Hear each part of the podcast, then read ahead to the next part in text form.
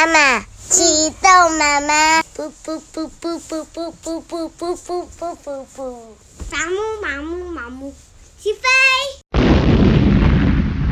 欢迎光临严家大宅，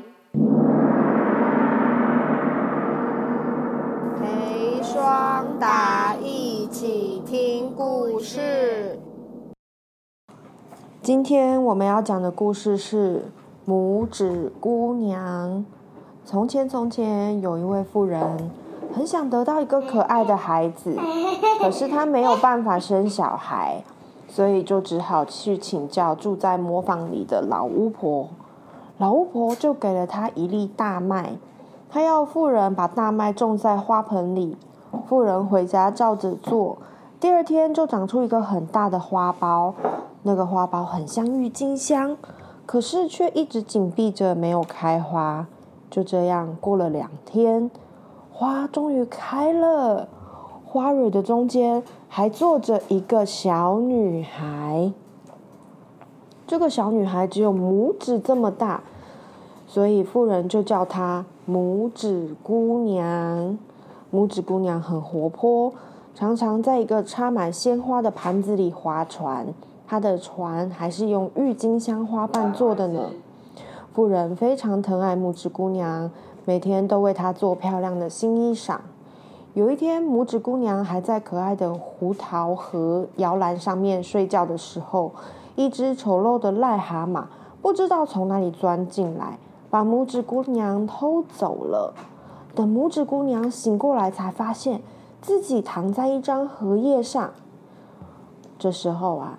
癞蛤蟆对他说：“呱呱，你醒啦，哈哈！我要当你当我的儿子的新娘。”拇指姑娘一看到又丑又笨的癞蛤蟆，就吓得哭了起来，也不管拇指姑娘答不答应，癞蛤蟆父子就去布置新房了。拇指姑娘哭得好伤心啊！水里的小鱼听见了，都很想帮她的忙，所以就聚集在大荷叶下，用牙齿把荷叶的茎咬断。拇指姑娘坐在荷叶上面，随着水流越飘越远，越飘越远。这时候，有一只花蝴蝶飞飞飞飞到了她身边，她呀解下了腰带，把它一边系在蝴蝶身上。一边系在荷叶上，蝴蝶往前飞，它就跟着往前飞，就这样飘啊飘啊飘的。有一只大金龟飞来了，它一看到拇指姑娘，就伸出前脚来把它抓走，一飞就飞到了树上。哎呀，求求你放了我吧！拇指姑娘用好细好柔的声音求求他。大金龟眨眨眼说。我很喜欢你哦，我会给你吃好吃的东西，就把采来的蜜也都分给拇指姑娘吃。不久，住在附近的金龟也都跑来看拇指姑娘。哦，这个小姑娘只有两只脚哎，头上也没有触须，简直是个丑八怪嘛！金龟们都不喜欢她，因为她明明就是长成可爱小姑娘的样子，根本就不是金龟子的样子啊！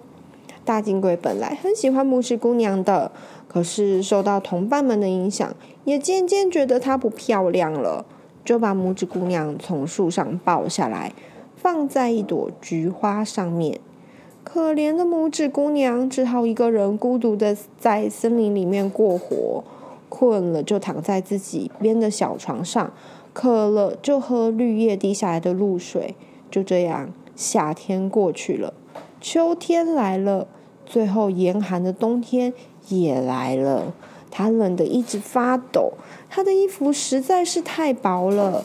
拇指姑娘只好用枯叶把身体裹起来，可是，一点也不暖和，还是冷得直发抖。拇指姑娘在雪地里走啊走啊走啊，不知不觉地来到田鼠妈妈的家门口。她轻轻叩着门，来开门的正是田鼠妈妈。田鼠妈妈收留了拇指姑娘过冬天，她端出热腾腾的汤给饿了两天的拇指姑娘。拇指姑娘好感激。拇指姑娘每天都帮田鼠妈妈做家事。有一天，她打扫走廊的时候，发现了一只冻坏了的燕子。好心的拇指姑娘赶紧找来好多棉花，塞在燕子的翅膀底下，还用枯草编成一条大毯子盖在燕子的身上。燕子全身暖和了，眼睛真正渐渐的睁开来。她说：“啊啊，口口渴，我我好口渴。”拇指姑娘见她醒了，就用花瓣装水给她喝。燕子感激地说：“谢谢你救了我一命，将来我会报答你的。”整个冬天，燕子都住在这里，直到春天的阳光悄悄地露出脸来，他才依依不舍地向拇指姑娘告别。春天来了，鼹鼠先生带着礼物来提亲，他想要娶拇指姑娘。田鼠妈妈拍手说：“哎呀，太好了！”您家又大又宽敞，拇指姑娘嫁给您一定会很幸福的。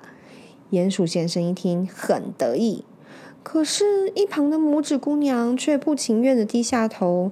她心里想说：“我又不是鼹鼠，怎么可以能跟他结婚呢？”她难过的哭起来了，泪水滴在漂亮的新娘头纱上。拇指姑娘和鼹鼠先生的婚礼就快要举行了。拇指姑娘着急的站在田鼠妈妈的家门口，自言自语的说：“如果我嫁给鼹鼠先生，就永远见不到阳光了。天哪，我快，我必须快要离开这里。”就在这个时候，燕子飞来了，它不停的在拇指姑娘的头上转圈圈，大声说：“快，快坐到我背上来！”拇指姑娘就坐到燕子的背上，燕子带着她飞过了高山，穿过了平原，来到一个像花园一般的美丽国度。燕子把拇指姑娘放在一朵最大的白花里，百花国里的王子长得跟拇指姑娘一样小，他很喜欢拇指姑娘。就把自己的金皇冠摘下来，戴到拇指姑娘的头上，向她求婚。拇指姑娘也很喜欢这位英俊的王子，她就答应了。这时候，每一朵花里都跑出可爱的花天使，争着送礼物给拇指姑娘，恭喜她当上百花皇后。今天我们的故事就在这里告一段落，谢谢你的收听，我们下次见。